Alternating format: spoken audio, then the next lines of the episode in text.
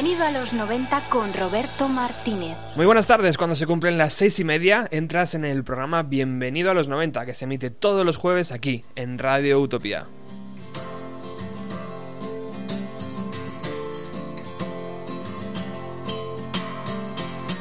Y arrancamos con el sonido acústico de Tomás Hernández, que él estuvo aquí el pasado jueves, como recordáis. Give away the pain and forgive are all the things that still make me blue. You are everything that I did not choose. The priest forgot your name and he said mine instead. I felt Tomás Hernández, nacido en Tenerife en 1991, ha creado un proyecto llamado Tom's Cabin y bueno, está presentando su primer LP. Un chico súper amable, atento, lleno de talento, como podéis escuchar en esta canción eh, acústica llamada eh, Liturgy.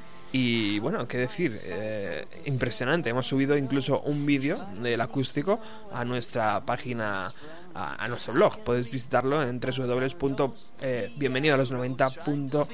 Eh, bienvenido a los 90 con número punto com no punto blogspot.com que hacía mucho que no lo recordaba y bueno ahí, ahí en, en- en la barra de la derecha están los vídeos también ha pasado por aquí Dover ha pasado por aquí eh, The Bleach han pasado muchos grupos y bueno intentamos guardar un recuerdo de todos ellos save, your son home.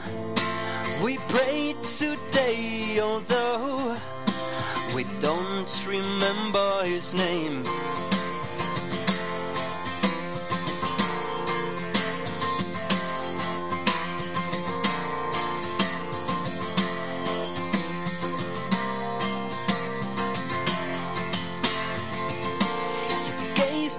Nothing,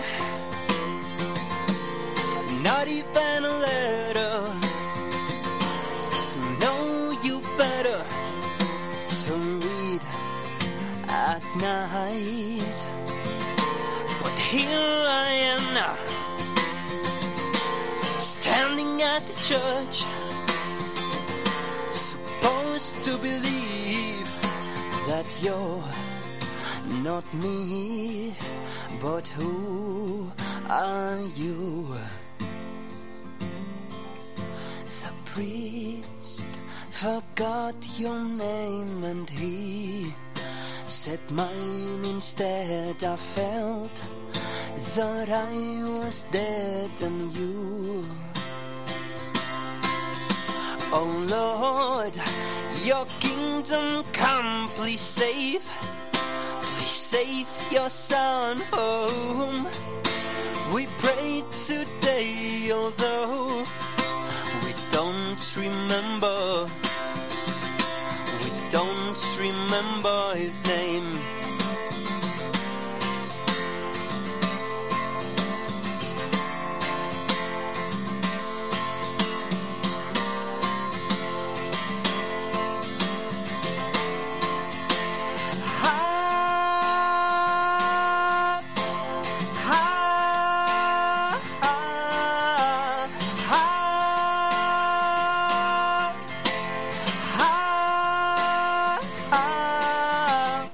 Wow, impresionante ¿eh? la, la potencia de- de- del acústico de este, de este nuevo proyecto llamado Tom's Cabin, eh, que le da forma, le da voz, le da vida a Tomás Hernández. Eh, como siempre, intentamos a que todos los invitados pasen por el, el aro de los 90 y yo le dije a Tomás, ¿te atreves con una versión de una canción de los 90? Y dijo, por supuesto. In a wig, I bet you think that's pretty clever, don't you, boy? Y como podéis escuchar de fondo, está, se lanzó, se lanzó a la piscina y nos tocó esta High and Dry de Radiohead. All the ground beneath you drop. You kill yourself for recognition, kill yourself to never ever stop. You broke another mirror, you're turning into something you are not. Don't leave me. Don't leave me dry. Don't leave me. Don't leave me dry.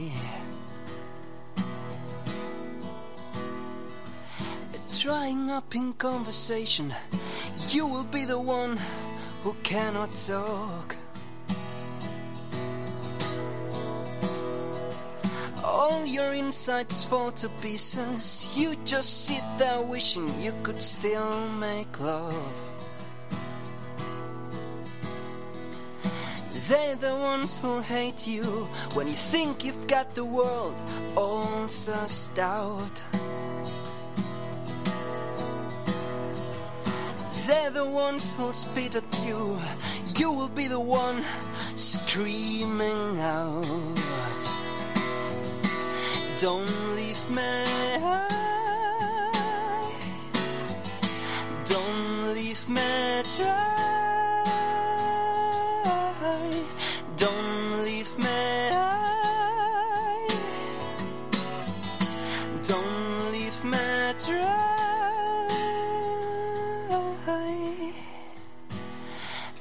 The best thing that you've ever had. The best thing that you've ever, ever had. It's the best thing that you've ever had. The best thing you have had has gone away. Don't leave me. Don't leave me dry.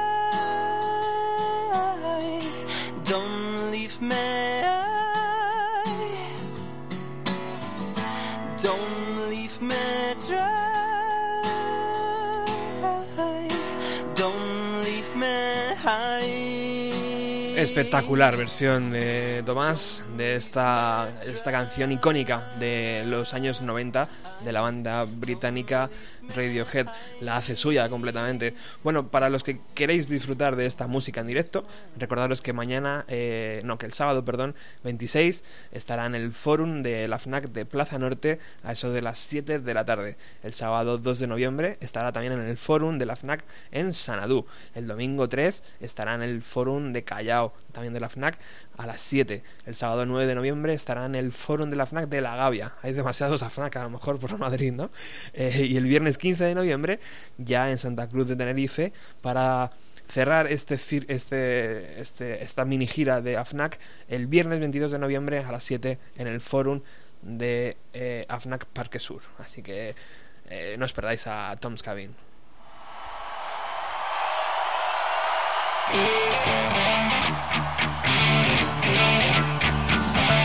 Y nosotros subimos un poco las revoluciones del programa para presentar a alguien que se presenta casi solo ya.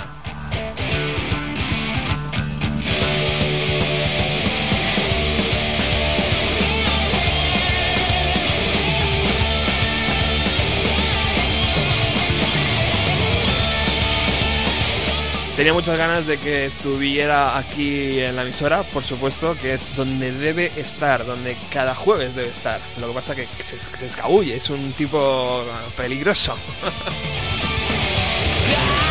y no, no estoy hablando de Billy Corgan, estoy hablando de Felipe Couselo. Muy buenas tardes, Felipe. Muy buenas tardes, Roberto, ¿qué tal? Ay, qué bien se te escucha.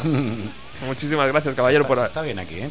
Sí, está bien, ¿verdad? Es, es como tu, tu segundo hogar o ter- o tercero, ¿no? Casi ya. Sí, no, no, está, está ahí, ahí, yo creo. ¿Sí? En el podio de los hogares seguro. Bueno, muchísimas gracias Felipe por, por venir hasta San Sebastián de los Reyes, a Radio Utopía. Eh, para nosotros es un verdadero lujo tenerte, por supuesto, como cada jueves telefónicamente. Eh, aquí más, encima hoy vamos a poder disfrutar de hora y, me- hora y media de Felipe. Eh, ¿Qué te ha parecido el- eh, la versión de, de Tom?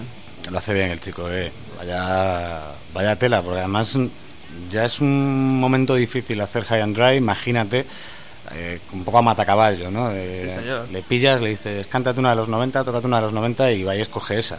Oye, pues luego, camino de Madrid, porque a esa noche yo iba a un concierto de 17 de una banda de Madrid, entonces le venía bien que la acercara, me lo llevo en el coche y en la parte de atrás, tío, a 120 kilómetros por hora, se pone a tocar Paranoid Android, tío, en la acústica. Y yo digo, pero tío, estás loco, esto lo podías haber hecho en el programa.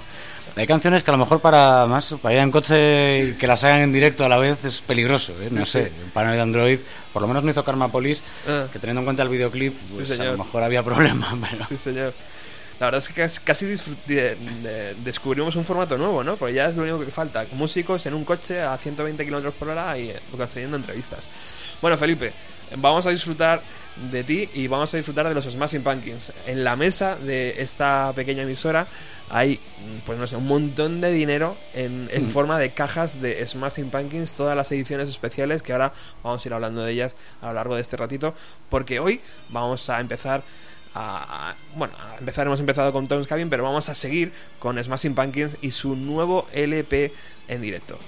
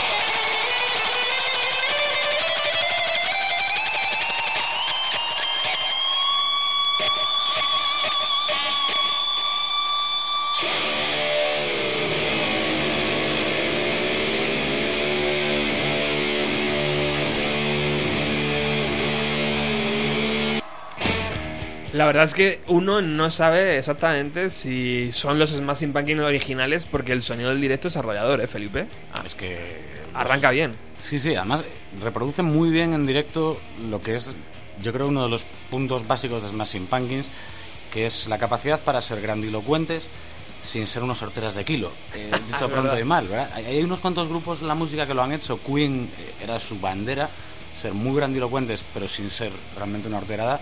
Muse, en muchos casos, también lo han hecho. Sí, y señor. Smashing, pues son capaces de eso y además. Eh, luego, a los dos minutos te vienen con un tema de estos de voz y guitarra acústica nada más. ¿no? Muse con la Nintendo hace algo parecido. Sí, señor. Pero claro, de repente. Y esto es Billy Corgan de buenas, ¿eh? porque la canción es optimista. La que ha sonado Quasar es un tema optimista. Imagínate cuando está de malas, ¿no? Que, que, lo utilizan para abrir este, este nuevo trabajo que se llama Oceanía Live in New York, ¿no? Eh, es correcto, ¿no? Así lo ponen en la cajita. Ahora, ahora Felipe nos explicas cómo, cómo es esa cajita, así que vete, vete abriéndola sin miedo. Eh, es un concierto que ofrecieron en diciembre del año 2012 en el, en el Barclays Arena de Nueva York. Eh, nos encontramos con 24 canciones divididas en dos CDs y un DVD, por supuesto. El DVD que, que, prácticamente ya es casi obligado si quieres vender alguna copia de, tus discos, ¿no? Y eso que tiene Billy Corgan una relación complicada. Recordad, antes de que saliera el, el Oceania de estudio, él empezó a hacer esta historia del Tear Garden by Kaleidoscope, que era subir canciones una a una gratis sí, señor. para luego juntarlas en EPs, porque dijo que ya no creía en los LPs y que aquello se había acabado. Al final acabó haciendo este disco. Bueno, eh, él tiene una relación complicada con cómo quiere presentar las cosas. Bien es cierto que también se han hecho estas cajas, cajas de, de reediciones de lujo en estos últimos años, con lo cual yo creo que Billy Corgan es uno de estos tipos con el que nunca puedes eh, apostar todo a que va a hacer algo, porque el muy desgraciado lo va a hacer todo al revés, solo para fastidiar, ¿no? Total. Y lo ha hecho varias veces en su carrera, pero realmente con este disco, yo no sé, yo creo que hace un poco, reproduce fielmente lo que fue su última gira, ¿no? Yo no pude ir, pero sí que mi hermana Paula y Andrés López estuvieron en ese concierto y decían que tiene un bloque muy definido que es Oceania, o sea, no te esperes sorpresas porque es el disco, y si no es entero, pues prácticamente. Y luego, pues hacen su ronda de infalibles, ¿no? Para cerrar. Que claro, eh, como tienen infalibles para parar un tren y el concierto va a ser de alrededor de dos horitas, pues no van a caer siempre los mismos, hay incertidumbres, ¿no?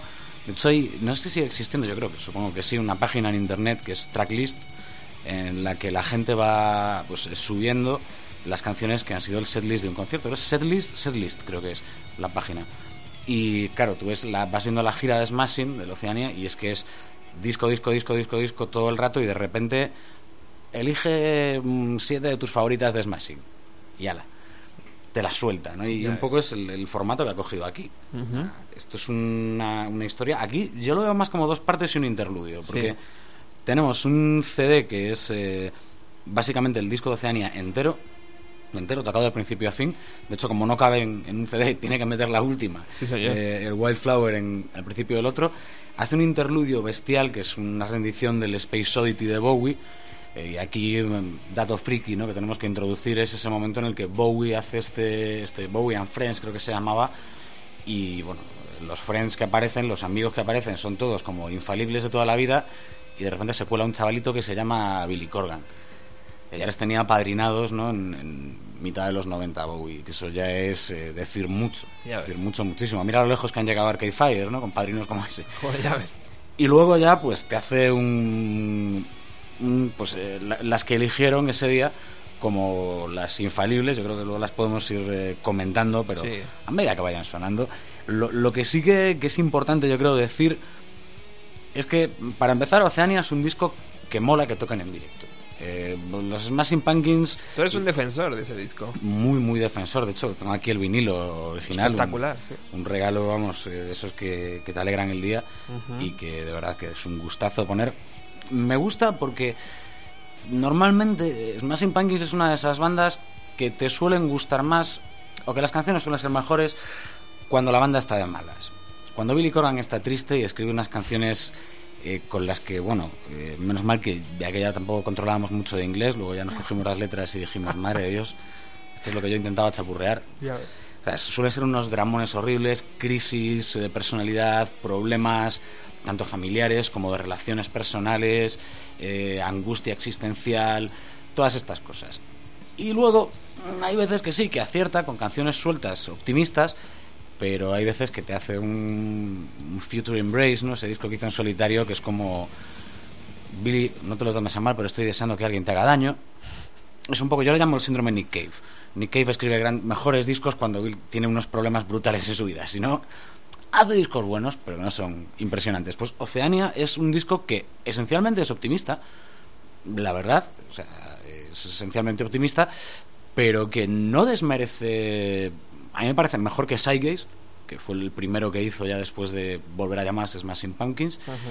Y si me apuras, eh, pues mejor que los Machina. Eh, incluso, y aquí algún. Esto ya depende del, nivel de, de, fan que seas de Smashing Pumpkins. A mí me gusta más que, que Abador, por ejemplo. Yo ahí lo dejo. Eh, soy un poco crítico con Avador, ¿eh? muchas veces. Con el Ador. Eh. Has pinchado, amigo, ahí. Ten cuidado, ten cuidado, que entras en terreno peligroso. ¿eh? No sé, a mí ese disco no, no lo acabo yo de enganchar del todo, pero bueno. No sé, supongo que es, cometió el pecado de venir después de Melancholy y eso es difícil. ¿no? Es, una posición que nadie, ningún disco quiere estar. Es muy complicado, sí, señor. Sí, no, que se lo digan a tantas bandas que pues que han hecho el disco por el que van a ser recordadas y luego discos extraordinarios, pero que bueno, eh, tampoco es una cosa que suelen pasar. Joder. Suelen pasar estas cosas. Y, en los 90 mucho, además, porque se pasó muchas veces. Estoy recordando a Radiohead, pero Radiohead no es un buen ejemplo, porque después de OK Computer vino el Kita, Kitei, mm. y, fue como, pero, cabrones. Eh, te he cortado. Perdón, no, había que atreverse con Kid Es decir, había que atreverse porque yo recuerdo muchos amigos fans de Radiohead y fans de OK Computer que apareció Kid y se borraron eh, momentáneamente por un tiempo hasta que se lo escucharon unas cuantas veces y entraron en el juego que proponía Radiohead se borraron completamente de, fans de la banda y dijeron ahí a tomar el pelo a... en fin.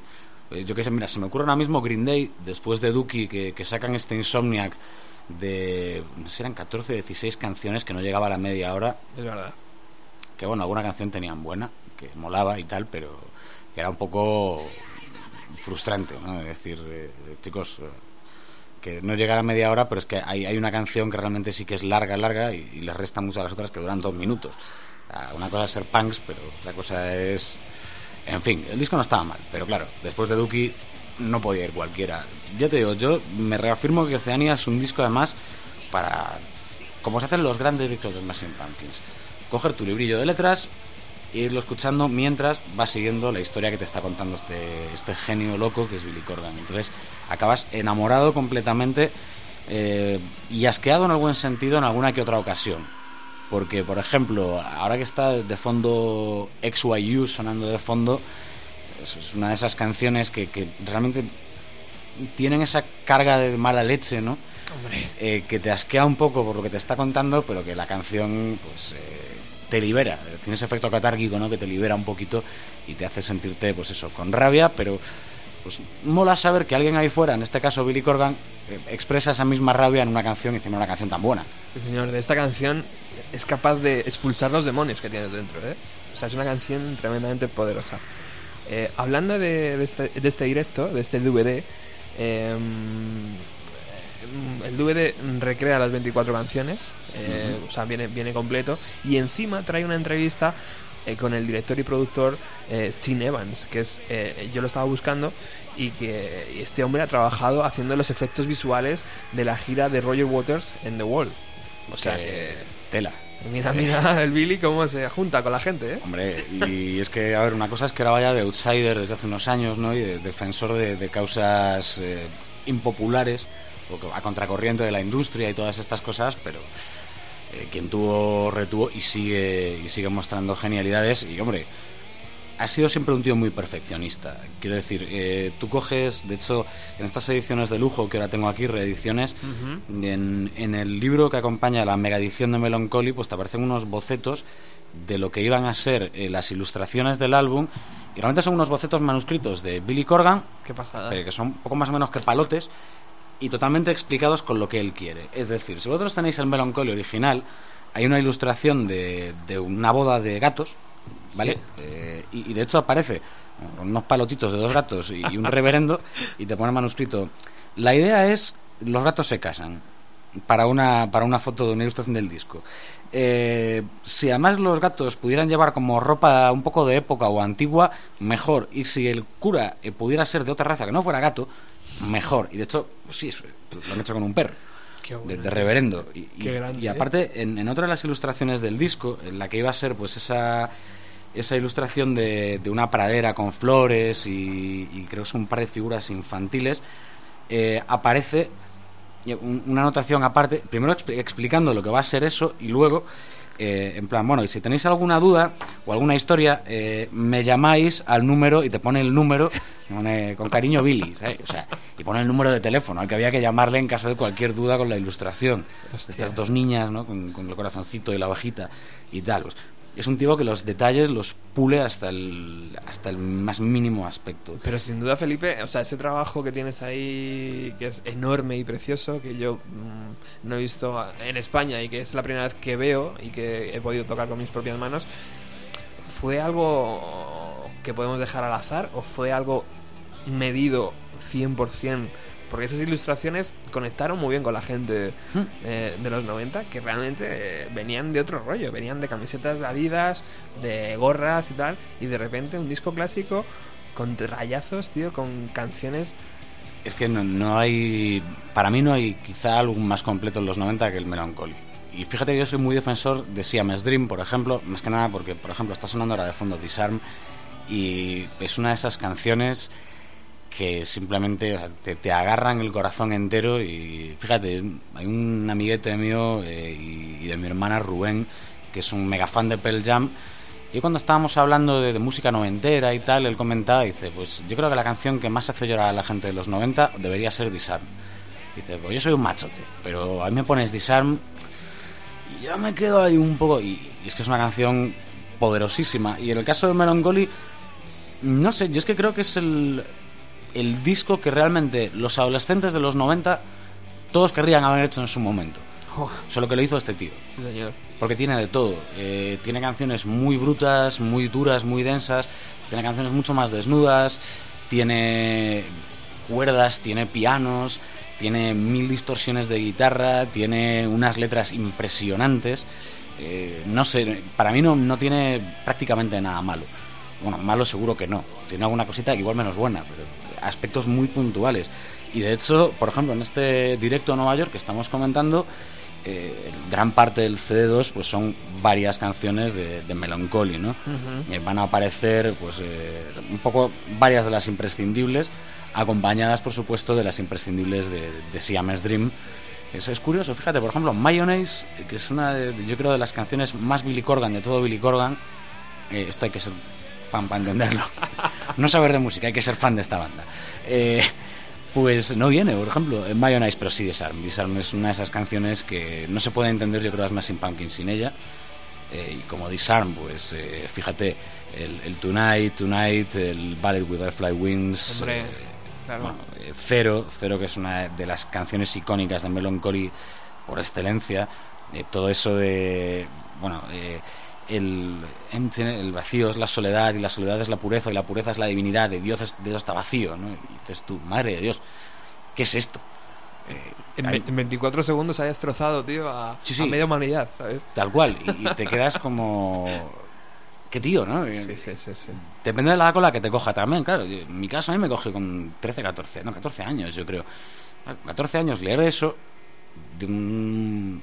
No voy a hacer un role model, ¿no? Pero sí alguien en el que te fijas por su música, te quedas como, uff, espérate, ¿de qué, ¿de qué estamos hablando aquí? ¿De qué va esto? Es importante, ¿no? Eh, pues conocer a los artistas eh, en base a su obra y sobre todo cuando te pegan estas guantadas que te pegan. Y hablando de- del trabajo ilustrativo del LP, eh, ¿recuerdas el videoclip de Tonight Tonight? Por supuesto. Acompañaba un poco, ¿no? A la estética eh, esta tan bonita que trae el LP. Y mira, vamos, Sí. a, vamos a escuchar si quieres la, la intro que nos hace el, el propio grupo. Y ahora comentamos, y sobre todo quiero que comentemos eh, la formación actual, tío. Porque ah, por ahí han pasado mucha gente, mucha gente buena. Mucha gente que le da un poquito a, al tal, no sé qué, no Sí. sé cuánto, para arriba, para abajo. bueno, vamos a escuchar nosotros más. Vamos.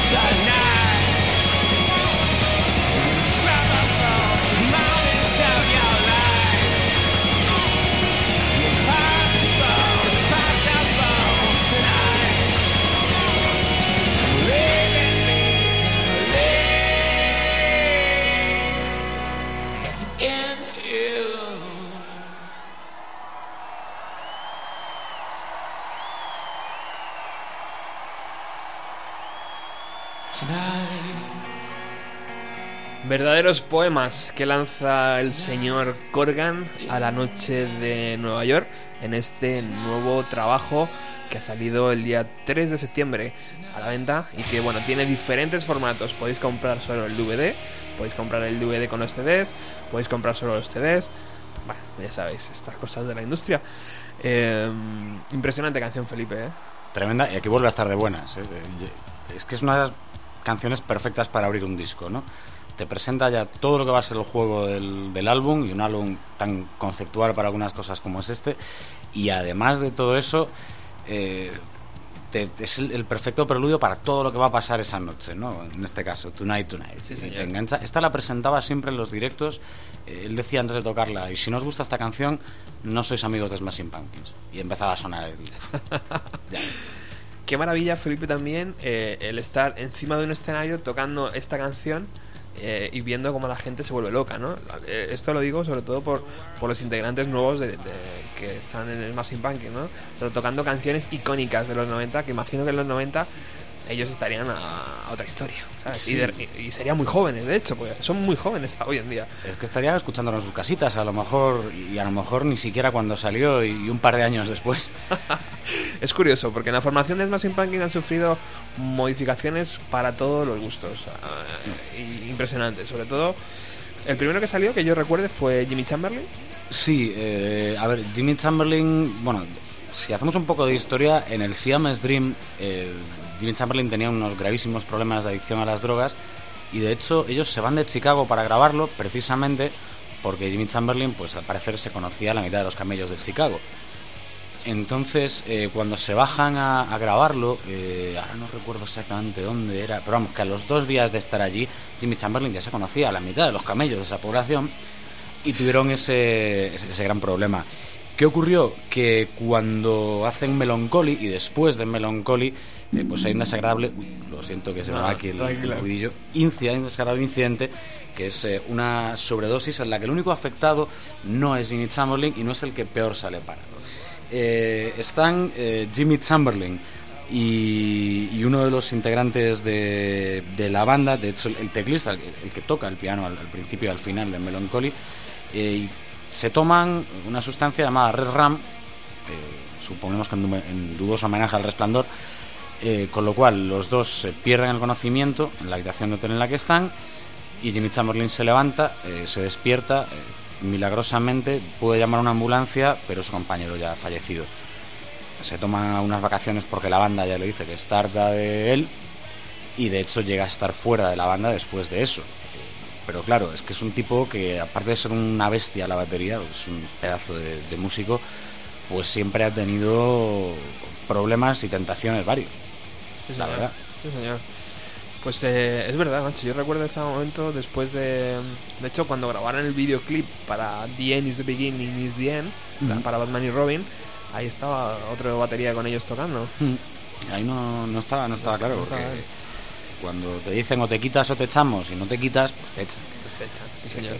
Yo recuerdo, fíjate, el, el poderío que tendría Smashing Pumpkins en ese momento, o a lo mejor es que los medios no tenían otra cosa más importante que, con- que contar, que eso salió en las noticias. Hmm. O sea, para hoy en día que algo de, relacionado con una banda de música que no sean los Rolling Stones ni los Beatles salgan en las noticias, tiene que ser...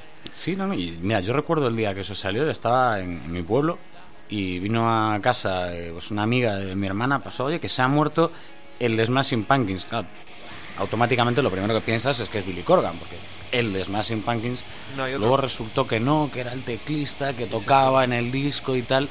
Y, y ahí estuvimos, claro, esto de que internet no, no prácticamente no, no existiera, pues estabas esperando a volver a pillar una radio o Sí, sí. una tele que te aclarara aquello.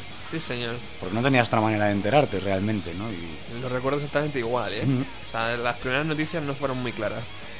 Eh, bueno, Jimmy Chamberlain sale de la banda, eh, logra regresar después de unos años, eh, y en ese momento que él regresa, eh, la bajista Darcy, Darcy, Darcy Rescue. eh, mm, sale. Y, sale además, eh, bueno, es que es complicado. A ver, cuando empiezan, cuando arrancas Smashing Pumpkins, Darcy Rescue tiene una relación con Billy Corgan. Relación que se rompe, todos están amigos, todo perfecto, pero entra en otra relación con James Aya, eh, el guitarra de la banda. Esta relación también se debilita y por otro lado eh, empiezan a estar tanto James Aya como ella un poco la gresca con Billy Corgan día sí día también. Y ya no es que salga Darcy Resky de la banda, es que eh, se retira de la vida pública completamente, ya se que se va a ir a una granja, eh, vamos, un retiro total y desde entonces y hasta ahora yo creo que, bueno, hay una ocasión en la que en un programa de radio eh, están hablando sobre, sobre los Smashing e intentan localizarla y aparece hablando, y no en términos muy cariñosos, de Billy Corgan y, y poco más. Hasta el día de hoy poco más se la ha vuelto a ver. Madre mía. Que, optó por un retiro. Fíjate, antes, antes fuera del micro hablábamos de. Te comentaba yo de un ejemplar del popular eh, magazine de hace muchos años. Y el epígrafe para hablar de Darcy eh, decía: Darcy, la esfinge autosuficiente. Porque realmente es, es ese, ese ente que Billy Corgan siempre decía, cuando aún estaban todos en la banda, que era lo que les mantenía unidos realmente, era el pegamento y que si ella no estuviera, no sería Smashing Pumpkins. Y, y era, pues eso, nunca decía una cosa más alta que otra, por no decir, pues apenas dijo nada, salvo un par de estrofas en, eh, al final de, de Melancholy en Farewell Good, and Good Night y poquito más. Sí. Y, y sin embargo, ahí estaba, ¿no? Haciendo bien su trabajo. Es una Sí. de esas bajistas no reconocidas, yo creo. Y uno de los iconos por excelencia de la música alternativa. Sí, eh, señor. ochentera y noventera, que es la mujer bajista. Sí, sí, sí. sí. ¿no? Eh, Ted Mosby, cómo conoció a vuestra madre, sabe de qué estamos hablando. es su ideal de chica, ¿no? La chica que sea bajista. Pensaban más en Kim Deal que en otra, pero bueno, tiene que haber de todo. Pero sí, eh, Darcy salió y salió eh, repartiendo estopa también. fue sustituida por Melissa Aftermath, que, claro, o sea, efectivamente Darcy era un icono, pero Melissa iba como una estrella, tío, impresionante, subiendo después de Hole. ¿no? Y, y- y sus discos en solitario. La maravilla canadiense. ¿Hay algo que no haga bien Melissa Aftermath? No sé, tío. En serio. Es impresionante. es alucinante. El, primer disco, como Aftermath, tal cual, es buenísimo. Y luego, claro, lo que decías antes de, de la gente de la que se rodea Billy Corgan. Si aún por encima le haces favores a tu ex, que es Courtney Love, con su banda, pues qué menos que, que poder eh, hacer un poco de relaciones públicas y traerte a ese pedazo de artista para, para un proyecto. La verdad es que es un, fue un lujazo tenerlo. Sí, señor. Ese cuento de hadas eh, llegó a su fin el día 23 de diciembre del 2000, cuando la banda eh, se separa después del Machina, Machina of God, ¿no? Sacaron ahí un doble. Sí, un Machina, Mach- eh, Machine of God, Machines of God, y luego eh, está la, la eterna leyenda urbana de ese Machina 2 que apareció filtrado en internet y Yo lo por eso tengo, no ¿eh? se comercializó hasta tiempo después. Ah. Eh, tardaron y, y, claro, se dice que fue el propio Billy Corgan el que lo, El que lo filtró.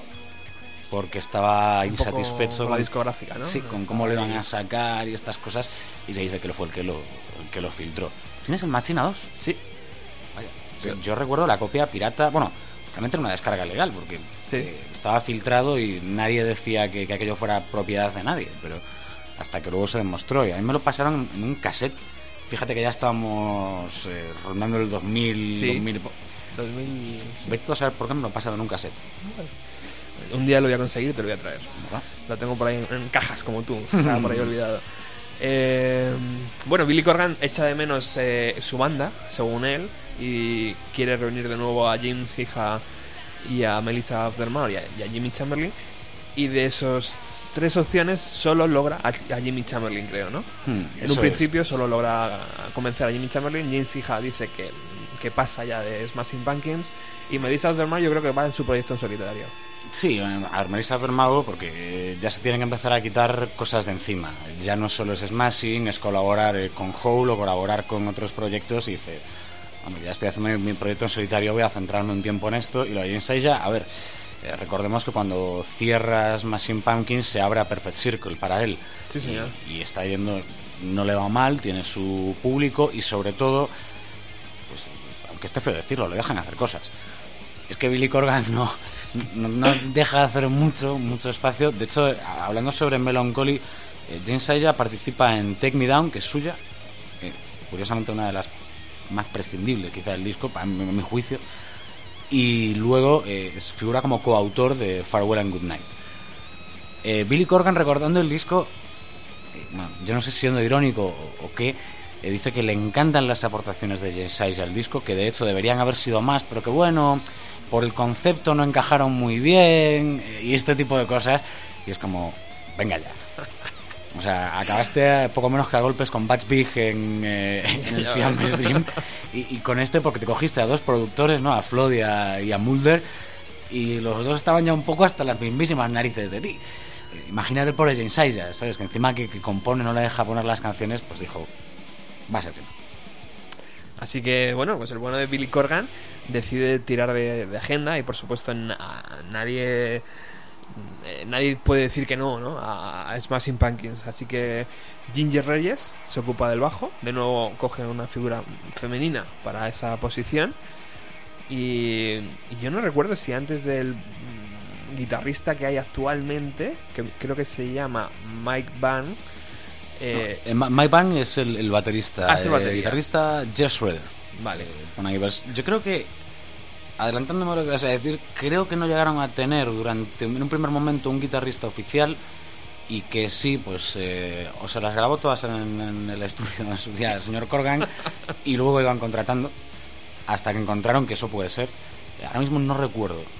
Tengo que serte sincero, no recuerdo si, si antes de este último que tienen ahora han tenido varios. Sí que alguno ha pasado, más o menos. En firme. Ha, ha habido un baile ahí de nombres interesante y bueno, al parecer ya la, la formación, de hecho están girando y están haciendo muchos conciertos, es, es la que conocemos. O sea, en la batería está Mike Vine, que debe tener 18 años. Es un Eh, chico. Las fotos es un- son insultantes. Es un bestia, además. O sea, toca impresionante. En el DVD se, se ve muy bien. Está Nicole eh, Florentino, creo que es. Fioren- Fiorentino. Fiorentino. Es que el tipo de letra de la cajita es un poco. Sí, Fiorentino creo que pone. Eh, a- en labores de bajo y, y en coros que hemos escuchado antes también. Y, y- y el amigo Jeff, eh, Ujú. con Jeff rasgos eh, un poco a los a lo James, ¿no?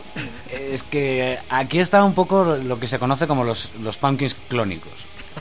Eh, sí, no es que nos lo estemos inventando ahora, es que es un poco la, la comidilla de la gente. Como nos escucha Billy. A ver, tienes a Billy Corgan, pero tienes una mujer al bajo, eh, un hombre que bueno, es americano, pero de rasgos asiáticos y de, de etnia asiática, a la guitarra y una especie de mini Jimmy Chamberlain, suponemos que más sano, pero con un estilo además muy similar en, eh, a la hora de interpretar, que yo supongo que por eso le, le pillaron. Pero bueno, esto no quiere decir nada. Fíjate, Red Hot Chili Peppers, cuando contratan a John Frusciante lo cogen porque Sí, era el fan número uno de Gil Slovak, que tocaba la guitarra antes y que había fallecido por una sobredosis, y le cogen por ser clónico y fíjate, Impresionante. lo que ha dado de sí eh, John Frusciante porque empiezas a coger cositas y yo me, me hice fan hasta de Ataxia, uno de los proyectos que, que- que se metió y que Eso duró es muy poco. fan, ¿eh? Sí, sí, Eso sí, pero tenía una escucha y dos también. Es decir, sí, está volviendo a los Smashing, están en este rollo. Eh, los Smashing clónicos, que bueno, Sí, señor. No es lo mismo, pero es que lo mismo ya no queremos que vuelva a ser. Al final la vista, yo creo que en un concierto el 90% de tus, de tus miradas siempre van a ir al cantante, ¿no? O sea, Hmm. en este caso más sobre todo, porque ya los demás son un poco músicos contratados, ¿no? Ya. O sea, na- nadie se espera que haga una gran canción esta señorita que toca el bajo. Hombre, a ver, y porque en Smashing Pumpkins básicamente todo se lo ha hecho Billy Corgan, casi todo a la hora de componer se lo ha hecho Billy Corgan. Eh, de todas maneras, yo te digo, tuve la suerte de ver a, a Smashing, no esta formación, tampoco la dorada, ojalá hubiera tenido esa suerte, pero estando Corgan y Chamberlain, realmente al- instintivamente a por el que te vas, si no está Billy Corgan, es a por Jimmy Chamberlain, porque es uno de esos baterías que es una gozada ver tocar. Eh, Sí, creo que salvando a, de los que he visto en directo, eh, salvando unos poquitos, Jimmy Chamberlain es eh, sencillamente impresionante. Sí, señor. O sea, estaba pensando ahora eh, en el concierto de Police, por ejemplo, que eso sí que es una batería y, y lo demás son... vaya, vaya tela. Maravilloso, ¿no? Eh, bueno, pues eh, ahí está. Eh, yo, si quieres, Felipe, me gustaría comentar un poco por encima las cajas, porque ya, Ujú. ya que has, has- has traído las cajas, eh, si quieres, empezamos por la primera, Sí, empezamos por Gish, por, por ejemplo. Kiss, que, es, que es- que- es preciosa, ese morado intenso. Sí, sí, es, eh, lo, lo único que es que está justito, justito, eh, para abrirla. ¿Va to- va a tope eso o qué? Va, Va es cargada. que Está muy cuidada y, claro, Ah. está reforzada para que no se te rompa. que Bien, eso es un puntazo. Mira, tú la abres y te aparece eh, un montón de cosas que se van saliendo por ahí. Tienes por un lado el disco. O sea, tienes un CD con su cartoncito, que es el disco 1, es el GIS con el sonido remasterizado. El que pero todos con- conocemos. Exactamente, con el mismo tracklist. Eh, por otro lado, eh, te aparece eh, un disco número 2 titulado Tripping Through the Stars, en el que aparecen en algún mix nuevo de alguna canción del Gish, versiones en directo, demos, algún acústico, este tipo de, de historias, algún inédito y estas historias. Y luego, aparte de los dos discos, te aparece un DVD de un, eh, de un concierto, pero no un concierto cualquiera. Como es el GIS, es un DVD live at the Metro del año 90, es decir, de cuando Smashing Pumpkins sacaron el GIS. Eh, eso es una gozada. Aparte de todo Wow. esto, librillo con todas las letras e ilustraciones. ¿eh? extenso, además, ahí veo Sí, sí, páginas, ¿eh? Sí, sí, bien, bien puesto. Y aparte, eh, todas las postalitas de, de las fotos que aparecían en GIS, pero por separado en postal. Aparte de todo esto, tu código para descargarte otro Bien. inédito eh, de manera gratuita. eh, y esto es un. Oh my god. Y Din- claro, Dinero bien invertido, amigo. y es que además, eh, a mí Kiss me parece un discazo. eh. Para ser un primer disco de, de una formación es tremendo, pero tremendo. Y solo por escuchar eh, Siva o Rhinoceros, que son dos de las grandes eh, de, del primer, de este primer disco, pues merece, merece la, la- la pena. Está viendo en el disco 2 de rarezas que tienes la, la versión de, de Siva de las Peel Sessions, ¿no? con John Peel. Wow. Eso es un, tesorazo. John Peel, sí, señor. Sí, no, no, es una, una chulada. Eh, en la misma edición, en una edición pues, muy similar, tenemos por un lado, Siamese Dream, que yo como digo, es, uf, es, es un disco tremendo y que también responde un poco al mismo, al mismo formato que Gish. Tienes el disco remasterizado tal cual, tienes un CD2 eh, con eh, muchísimas eh, demos, primeros remixes de, de las canciones que se hicieron, primeras mezclas, eh, pues eh, por ejemplo un, un ensayo, una demo de, un- de uno de los ensayos de Silverfuck cuando se llamaba Ache, o sea, imagínate, ¿no? Eh, eso, las pistas instrumentales de varios temas antes de la versión definitiva y por supuesto otro Life at the Metro, otro DVD, pero este del año 93 en el que pues cae básicamente el 90% de Siamese Dream y unas cuantas de, de claro, que era otro que tenían. Qué maravilla, tío. Entonces, por otro lado, Vamos con uno de mis favoritos. ¿Qué es ese? bueno, bueno, es que- Ese me ha dejado loco. eh, estamos con Pistis Iscariot. Pistis Iscariot fue esta colección de, de canciones caras B, rarezas, singles que apareció. Es, Eh, es James el de, la, el de la foto, ¿verdad? Sí, sí, el de la ilustración es, es una foto pues, un poco difuminada Sí. De- del señor Aisha y nos incluye. Bueno, bueno, es que Por esa- un lado, Esa es maravillosa. Tenemos, claro, a ver, claro, este es un disco, no es un disco normal, es decir, es una compilación de caras B y estas cosas. Entonces tienes el disco como salió tal cual. eh, tienes también otro CD en el que aparecen eh, mezclas y canciones en directo de las mismas caras B ya propiamente dichas que han salido. Y luego un DVD eh, con un concierto, bueno, mini concierto, más bien una jam eh, del año 88. Es decir, cuando se fraguaron alguna de estas canciones, más eh, algunos trocitos a modo de bonus de otros temas en diferentes ambientes. Eh, aparte de todo esto, libro, postales y todas estas cosas. Y luego, es- esta bendita fricada, que es un cassette, un cassette original. Luego vamos a subirle una foto a- al Facebook porque es, es impresionante. Es eh, un cassette original eh, que trae pues lo que fue la primera demo de lo que iba a ser Smashing Pumpkins. De lo que Billy Corgan iba entregando, ¿no? A- Sí, sí, bás- básicamente a los, era- a los bares, a las discográficas, a los... Básicamente e- es eso. Tiene copyright del 89, o sea, con esto lo estamos diciendo todo. Esto es antes del primer disco y es un cassette rojo, eh, pues es, Es- muy, muy gracioso y Es un ca- cartoncito que arropa el cassette Sí, y en el cartón podemos encontrar las letras, el nombre de la banda y, y, bueno, lo que no sabemos, Felipe, es si funciona. Sí, sí, eh, Sí, funciona, yo sé ¿no? que mi hermana también tiene esta edición y lo probó eh, y, efectivamente, efectivamente Guau, funciona tío, el cassette, o sea que vamos, vaya tela. Qué maravilla. Estos son de los que No sé si vas a salir de la emisora hoy, amigo. Porque eso es una pasada. Mira, to- todo lo que he tenido que invertir, eh, bueno, invertir yo, invertir mi chica, que, que se nota que me quiere mucho porque estos regalos son tremendos, Madre mía. eh, pues no, no, no, esto lo he defendido con, con uñas y dientes. Qué maravilla de mujer. Y es que luego... Bueno, eh, ahí estamos ya en la, en la joya, ¿eh? Claro. A mí, eh, a mí aquí- eso me ha impactado.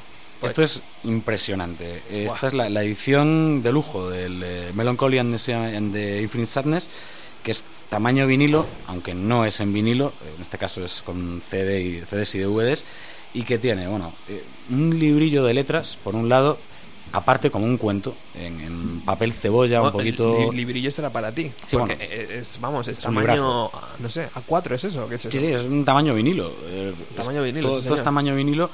Y tiene por un lado las, las letras en este libro tan, tan cuidado y por otro, eh, pues un libro eh, propiamente dicho con eh, anécdotas del rodaje, todo esto, eh, de la grabación, todo esto comentado por Billy Corgan. Está Wow. escrito por Billy Corgan.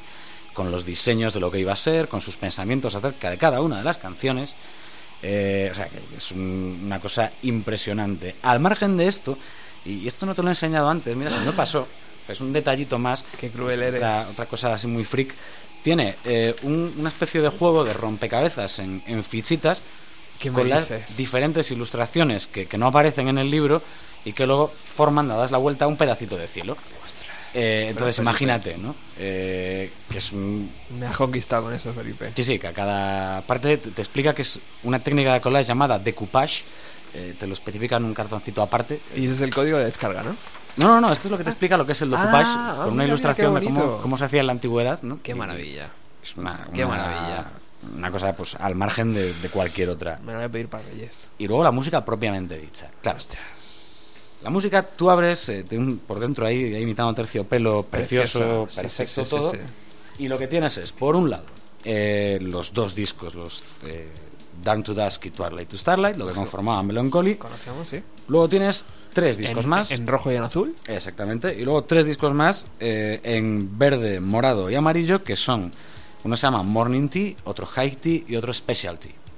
Eh, uno de ellos aparece eh, sobre, bueno, van, alternando entre diferentes versiones de las canciones que iban a formar parte de, Melancholy, inéditos que no lo consiguieron, eh, versiones en directo, pruebas de audio, primeros mixes, bueno, bueno.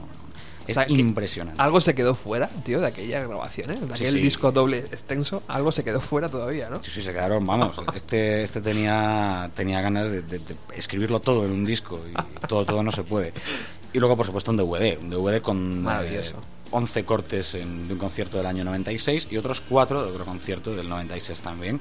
Y que, de hecho, pues de estos súper recomendables. Momento álgido de la banda, además, Sí, ¿eh? en el sí, 96. sí, sí. Ahí. En, ese, en ese momento fue cuando aquí tuvimos la suerte de que se organizó cierto festimad, Race Against the Machine y señor. Smashing Pumpkins, cabezas de cartel, y yo un chaval de Pontevedra que no le dejaban venir a Madrid.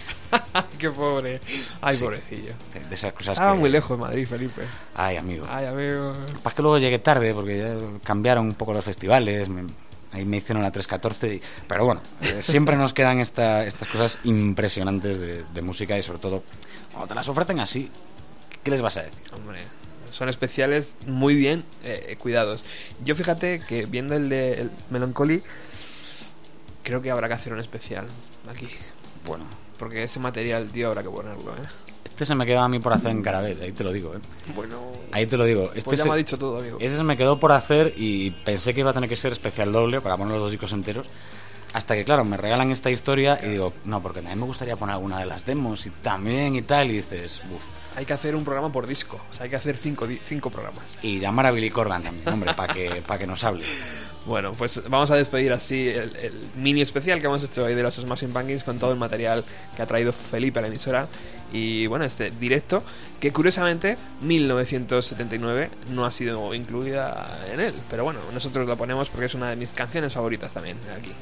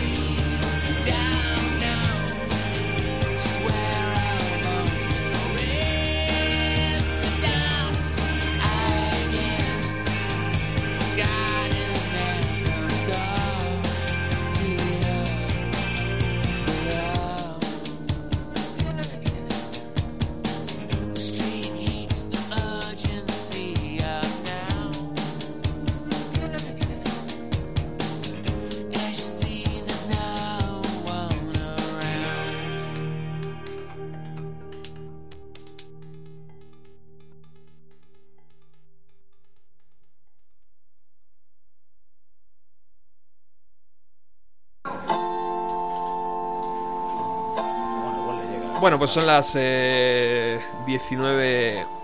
19, 29 minutos y por aquí ya está rondando Alex. Hola Alex, ¿qué tal? Hola jóvenes, ¿cómo va eso? Vaya portazos pegas, amigo. Tú no sabes que todo se cuela. Anda, es que yo... Es que parece mentira esto. Eh, son las eh, siete y media casi ya de este jueves. Estás aquí en Bienvenido a los 90. Hoy nos acompaña Felipe. Hemos repasado los Smashing. Gracias, amigo. Ahora lo pongo yo, no te preocupes.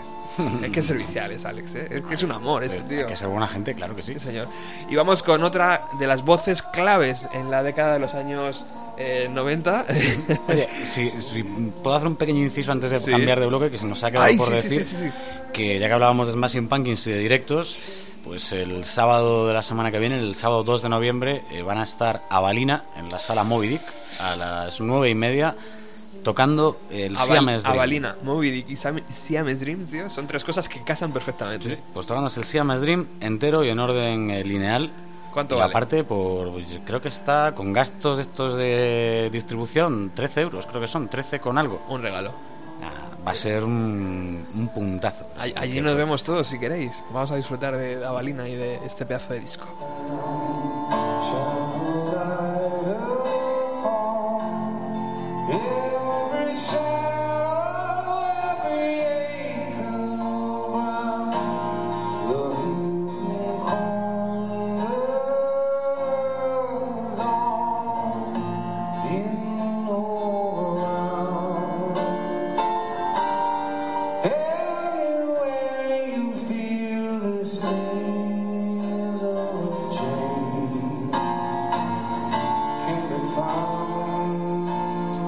Esta semana Chris Cornell ha sido noticia por varias cosas. Una de ellas es que, eh, bueno, ya finalizada la gira de Soundgarden, ha comenzado a, seguir presentando sus canciones en formato acústico. Y, y la semana pasada estrenó esta canción, Misery Chain, que al parecer es un tema inédito que acompañará eh, a la banda sonora de 12 años como esclavo. Un- una película eh, proto- protagonizada por Brad Pitt. Yo no sé, Felipe, ¿tú controlas esta peli? Todavía no, la verdad no. Ni idea, ¿verdad? No, cre- creo que ya te digo, tiene mucho que ver con eso, con la esclavitud y con historias de estas, más que nada por las parrafadas que le suelta Chris Cornell antes de presentar la canción, que hace un poco de spoiler, creo. Ajá. Eh, yo por lo menos le- la escuché en, en un, en un directo, ¿no? Ajá. Por YouTube y tal. Y lo explica él, ¿no? El tío sí, sí, te hace un spoiler de la peli brutal. Entonces yo ya dejé de... Le di al mute en el momento, digo, hasta que empiece la música, que luego me la cuenta. Claro. Pero no me quedé con, con el título, con tal. Sé que sí, que es Brad Pitt. Así que Chris Cornell está un, poco de vuelta. Tanto es así que también esta semana ha hecho un- una especie de tributo a dos bandas míticas, a U2 y a Metallica, mezclando música y letras de la canción, de las canciones eh, Once eh, de ambas bandas, tío. O sea, las dos tienen eh, la misma, la misma nombre de canción, pues él lo ha mezclado. Ahora lo vamos a escuchar.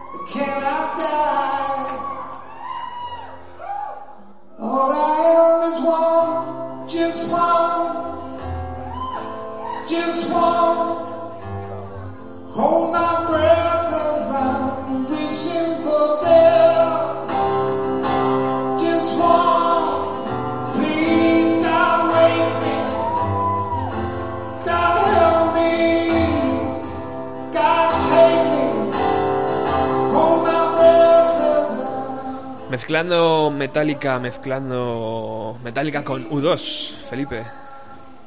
Autorizado, ¿no? Una voz autorizada, una garganta autorizada. Eso lo, lo primero, y además, al margen de lo accidental, de que son dos canciones que se llaman One, eh, se está atreviendo con dos bandas que realmente son de las grandes y por méritos propios y que luego han sufrido persecución y asedio ¿no? en, en años y discos posteriores. Entonces, no son dos grupos cualesquiera. Mucho cuidado. Sí, señor. Vamos a cerrar este también, este, este mini tributo a, a la voz de Chris Cornell con la canción que el lunes eh, interpretó en el programa de Jimmy Fallon, correcto, ¿no? Jimmy Fallon. Eh, porque esta semana en el programa, en este programa americano eh, están haciendo un especial sobre el lanzamiento del nuevo LP de Pearl Jam y están eh, cada día, imagino que de lunes a jueves irán haciendo versiones de diferentes músicos y el mismo viernes no sé cómo funcionará aquello, eh, estará la, la banda verdadera. Así que vamos a escuchar esta canción, esta versión de Chris Cornell, de... ¿qué- a ver qué tema es, que lo he perdido. Bueno, ahora, ahora lo busco, vamos a seguir escuchando.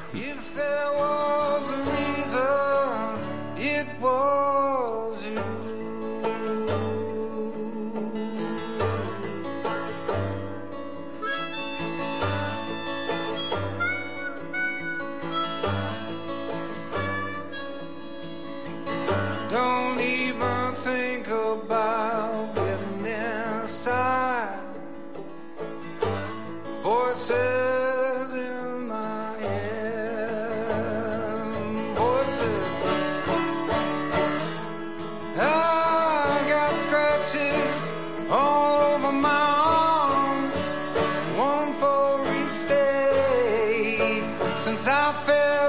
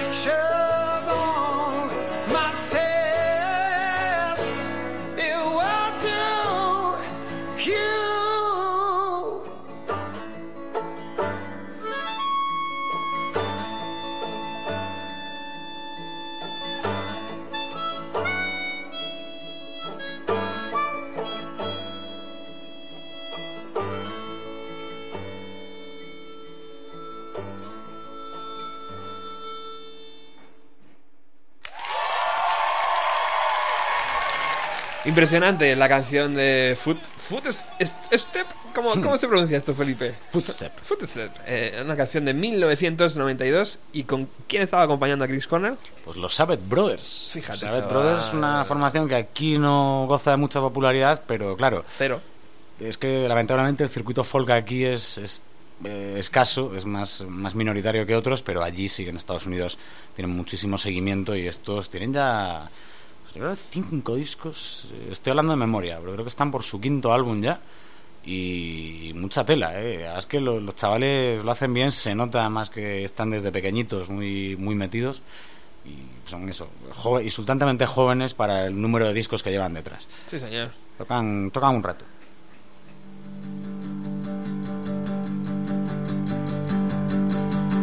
Y como cada jueves, sabéis que esta sintonía es eh, un paso previo a que Felipe entre telefónicamente. Así que hoy, amigo, ya que te tengo aquí delante y te puedo mirar a los ojos detrás de esas gafillas, te digo que muchas gracias por estar aquí cada jueves. Bueno, hombre, muchísimas gracias a, a Bienvenido a los 90 por dejarme aquí estar un rato. Déjate de historias, anda. bueno, ¿qué nos traes hoy? Ay, Pues mira, hoy, ya por el hecho de estar aquí también, eh, había pensado, no sé, marcarme un rollo así en plan intro, una pequeña intro y luego, y luego disparamos. Yo creo que si, si aparecen unas poquitas notas de, una canción que se llama Men of Golden Words, a lo mejor eh, podemos arrancarlo bien. Por favor, lo que usted pida.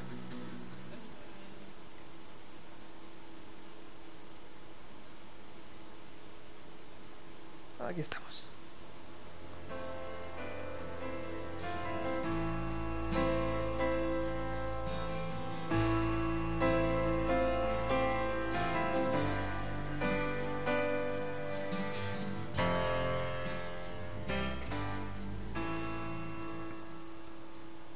La mitología del rock no difiere mucho de las clásicas. Dioses antropomorfos, eh, semidioses, eh, seres sobrenaturales que son capaces de crear maravillas y también de caer víctimas de sus propios defectos. Tal es el caso de Andy Wood, líder de Malfunction primero y de Mother Love Bone después. El portador de la antorcha de la música en Seattle a finales de los 80. Andy tiene 24 años, mística en sus palabras, pasión en su voz y la privilegiada posición de vanguardia en ese ejército musical que traería el grunge. Pero este imperfecto genio fallecerá de una sobredosis de heroína el 19 de marzo del año 90 y ese mismo día su compañero de piso, amigo y potencial residente del Olimpo de la música, vuelve de una gira y se encuentra con tan trágica noticia. Así que comienza a escribir y componer música sobre su amigo caído. Contacta con sus compañeros de armas y de cuerdas, el bajista Jeff Ament y el guitarra Stone Gossard. A ellos sumará a Matt Cameron, batería de la banda de este compañero de piso, y con la ayuda de dos nuevos héroes sentarán los cimientos de la pira funeraria más icónica de los 90, Temple of the Dog, un lugar abstracto de oración para Andrew Wood y su memoria, y la piedra angular de un titán llamado Pearl. Así, la leyenda de Seattle no se escribía en piedra, se grababa en 10 canciones durante 15 días eh, y además con la ceniza de ese fuego que tras consumir al Fénix le devolvía al fin a su lugar, el cielo de esa mitología que se escribe incluso mientras hablamos, la música.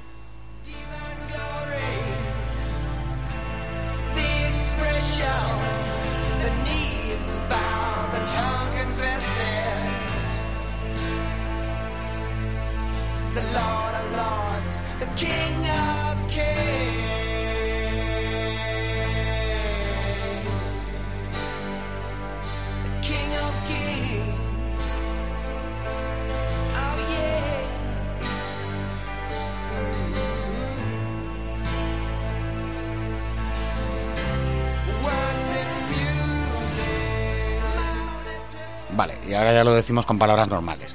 Eh, lo que vamos a, de lo que vamos a hablar ahora es de Temple of the Dog, eh, un proyecto que solo ha tenido un disco, un proyecto para honrar la memoria de un tío que se llamaba Andy Wood y que era por un lado el líder de, de la banda Mother Love Bone, la banda que estaba de moda eh, en Seattle, una de las bandas que estaban de moda en Seattle las finales de los 80 y que fallece, solo que el compi de piso de este señor eh, se llama Chris Cornell y venía de, una gira, de, las primeras giras con su banda Soundgarden.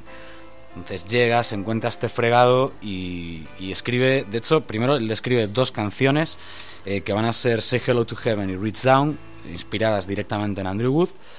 Luego se pone a hablar con dos de sus compis de banda, ¿no? Un guitarra que se llama Stone Gossard y un bajista que se llama Jeff Ament y que no sabía muy bien por dónde iban a tirar. Ellos estaban haciendo audiciones, buscando gente, ¿no? Para intentar recomponer algo diferente a Mother Love Bone, el resto de la banda no quería seguir, se habían marchado a otros proyectos. Total, que él por un lado les lía y les dice, mira, teníais material sin terminar, yo tengo un par de canciones que he escrito para Andy, eh, tengo alguna que, que había estado escribiendo en esta gira. ¿Podríamos hacer un single? No, mejor un EP, no, mejor un disco, qué narices. ¿Y cómo lo llamamos? Eh, al proyecto. Y la canción que ha sonado antes, sobre la cual he hecho la intro, que se llama Men of Golden Words, una canción de Mother Love Bone, pues hay una frase eh, en la que sale la, la expresión Temple of the Dog. Y de ahí sacan esta historia, que es este proyecto. Y así por meterlo, lo que falta ¿no? para, para hacer la formación que va a grabar esto en dos semanitas, cogen al batería entonces de Soundgarden, que sigue siéndolo hoy en día y que además hoy en día está también con Pearl Jam, que es Matt Cameron, y eh, dos tipos más. Por un lado, un chaval guitarrista que tenía, mm, no te voy a decir miedo hasta de su sombra, pero casi, que se llamaba Mike McCready, al que bueno le costó a Chris Cornell convencerle de que metiera el, pedazo de, de solo en el álbum, porque hasta no se atrevía él a meterlo. Hoy en día y desde siempre, guitarra solista de Pearl Jam, una bestia eh, impresionante. Y luego aparece otro más, que viene a hacer unos coros, pero que acaba marcándose este pedazo de dueto que suena de fondo, que es Hunger Strike, con el propio Cornell. Este era un chaval que curraba en una gasolinera de San Diego, que le gustaba el surf, y que, bueno, eh, de repente ve la posibilidad de, entrar a grabar con unos chalaos de, de Seattle que iban a llamarse Mookie Blaylock, luego se llamarían Pearl Jam, este, este chico se llamaba Eddie Vedder, aparece por allí. Y claro, de hecho, este Hunger Strike, en el que canta él también voz principal, se debe a que pues, eh, Chris Cornell no acaba de encontrarse a gusto con esas notas, aunque lo había escrito él la canción. Dice, ¿cómo hacemos esto? Y el desgraciado este se pone a, cantarla y se, queda, se le queda mirando a Chris Cornell y dice, no, no, no, sigue, sigue. Sigue, ya te diré yo cuando, ya toco yo los coros en esta y, y así de buen rollo tremendo discazo, que fue el único que, sacaron bajo este proyecto, de ahí sale pues, Pearl Jam por un lado, eh, Chris Cornell por el otro, y de hecho este disco está muy bien recibido por la crítica, pero hasta que Pearl Jam y Soundgarden explotan con Ten y con Bad Motorfinger, eh, no llega de verdad a vender. Eh, vende más de un millón de copias al final, Temple of the Dog. Eh, llega al número 5 del Billboard y desde entonces y hasta ahora han, se han juntado de vez en cuando, pero siempre en momentos muy puntualitos. Y por ejemplo, si Chris Cornell está en la ciudad cuando Pearl Jam va a tocar, pues en los bis se sube un ratito y se toca dos temas con ellos. A, su vez, si, coincide que Soundgarden están tocando en un sitio y alguno de los integrantes de Pearl Jam pasa por allí, dice, venga, va, vamos a, a tocarnos una en honor a, Andy Wood. Y la verdad es que es un, un disco eh, para mí imprescindible si te gustan los 90. Eh, Sobre todo porque es imprescindible conocer a Mother Love Bone, que es lo que precede a Pearl Jam, a Malfunction si podéis, porque tardó en, editarse hasta hace pocos años, no demasiados, no había el, material de Malfunction, luego Stone Gossard consiguió ahí que, se editara de algún modo.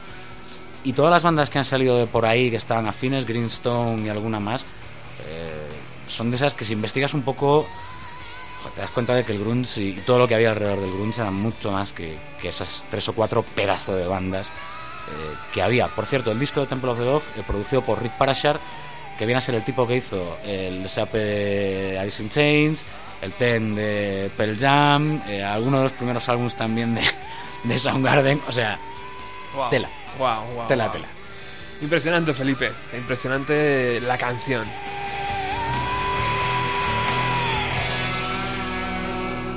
Casi unos niños jugando en el estudio, ¿no? Era aquello. Eh, Eddie Vedder y Mike McCready era la primera vez que entraban a grabar en un estudio en su vida. Por favor, Sí, tío. Por favor, qué pedazo de sonido. Y qué bonito, ¿no? La, la imagen de ese Seattle, todos colegas. Sí, hombre, claro, ten en cuenta que tampoco había dinero y cuando no hay dinero es mucho más fácil ser amigo, no, tienes nada que... Aprendes un poco a pelear esa guerra, yo creo, y claro, acaban pasando cosas como como ese disco, que no es normal. Pues uno que no necesita Seattle para vender discos, pero que ha recurrido a la magia de Seattle, en concreto a Dave Grohl y a Chris eh, Novoselic, es Paul McCartney, amigo. Esos pasos pueden ser comerciales, pueden ser porque simplemente es un Beatle y puede hacer lo que quiera, simplemente porque le apetece. Eh, hizo que lo más cerca que ha estado Paul McCartney del grunge ha sido ese momento, ¿no? En que entró en el estudio para, para dar forma a una canción que ahora está como sintonía de una colonia, ¿eh? La canción de, de estos tres eh, amigos. Bueno, él, Paul McCartney, ha sacado, eh, a ver, lo tengo aquí apuntado, el decimosexto LP de estudio de su carrera, eh, bajo el título de New. Nosotros hemos hecho una mini crítica en, nuestra página de Facebook. Como sabéis, cada semana colgamos un, disco. Y bueno, pues ha contado con cuatro productores. El más destacado para mí es, es, es- es Martin, el hijo de, de George Martin, eh, productor de los Beatles. Y bueno, vamos a ver cómo suena este proyecto, este nuevo, dis- eh, nuevo disco de, de Paul. Would you feel right setting me free? Could you dare to find my key?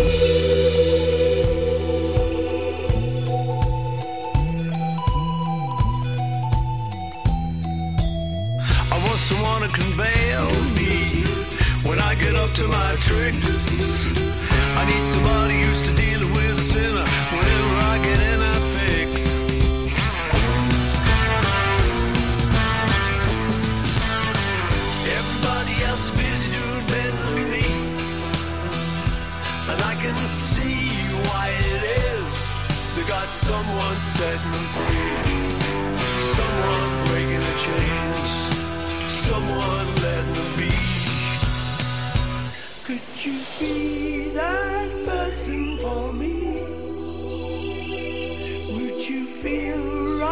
setting me free? Could you dare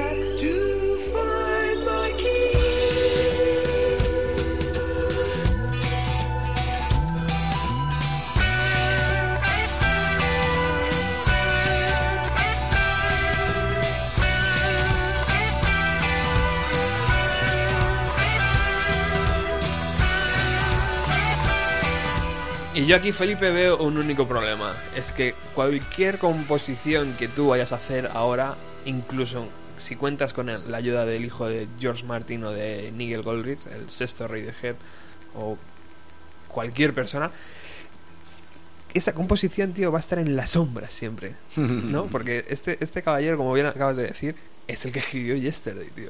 Es y que a partir de ahí... Lo decíamos a micro cerrado. Si hay 10 músicos eh, vivos que puedan estar al margen del bien y del mal, eh, es Paul McCartney y nueve más. Los otros nueve los que quieras.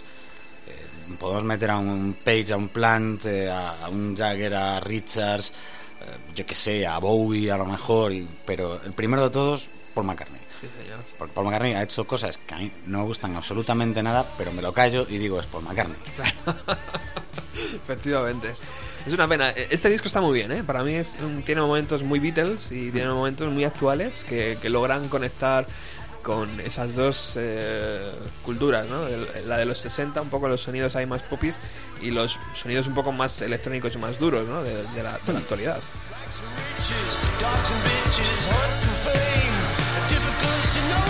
Estás muy callado, Alex.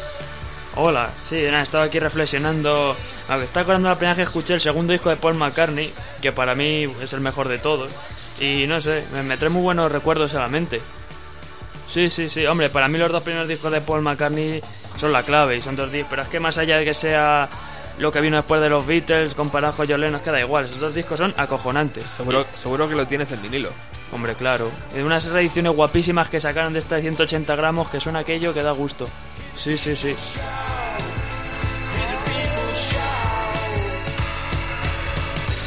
¿Qué viene hoy en Ruta 130? Pues hoy nos vamos a las Islas Marshall, porque bueno, Marshall, wow. sí, sí, vamos a recuperar este, esto, estos dos gandules que son el Cristian y, y el señor Nacho, que han formado esta banda, ¿no? Así de blues ultra distorsionado, garajero, yo que sé, una marcianada de estas que, que hacen amiguetes, porque es un grupo para pasarlo bien. Más son dos, que para mí este año desde luego está siendo el año de los dúos y de las monobandas, cosa que me parece estupenda. Sí, señor. Y pues nada, vamos a, vamos a ir a darle un poco de, de distorsión a Ruta 130. Aupa.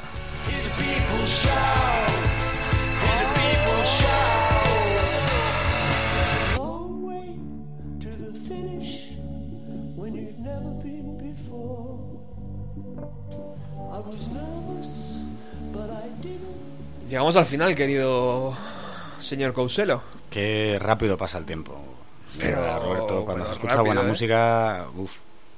Y cuando se hace radio, más todavía, la verdad. El tiempo pasa rápido, pero lo pasamos bien. Mira, de aquí ya hemos sacado varias citas. Por ejemplo, la dedicada al Melancholy para noviembre. Vamos a darnos ahí un tiempo, ¿no? Para, Buena fecha, para buena fecha. prepararlo bien. Y luego, pues no sé, a lo mejor a principio de año, tío, deberíamos hacer algo tranquilamente. Sí, habrá que estudiarlo con, con tiempo para que sea... Claro, tío. Porque no somos Paul McCartney, no podemos hacer cualquier cosa. No nos está permitido, entonces... Todavía. Todavía, claro, claro. Todavía. Y anda que no tendrá años ya el señor McCartney para estas cosas. Muchísimas gracias por haber venido. A usted, por supuesto. Es tu casa, ¿eh? Buen hombre. Vuelve cuando quieras. Muchas gracias. Nosotros nos despedimos y nos despedimos con el invitado de la próxima semana. Él se llama Iván González.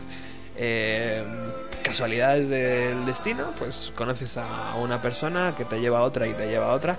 Y este ha sido el caso.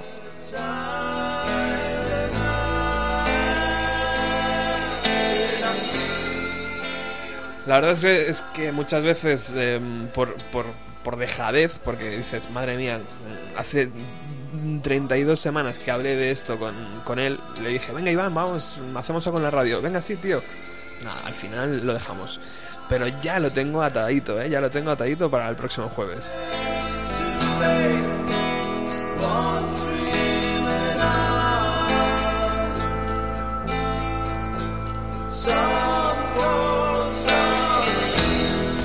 Además, vamos a disfrutar de su directo, que sé que es bueno y contundente, y de una canción nueva que están lanzando a través de las redes sociales. Así que vamos a poder utilizar el próximo jueves como lanzadera de ese tema. Creo que todavía no he dicho ni el nombre del proyecto. Eh, él trabaja bajo el nombre de 61 Garage, eh, o 61 Garage, como quieras eh, leerlo. Ponlo en el Facebook, eh, ponlo en el Google y te sale a la primera. Nada más, os dejo con Ruta 130. Disfrutar de lo que queda de jueves y recordar que mañana es viernes.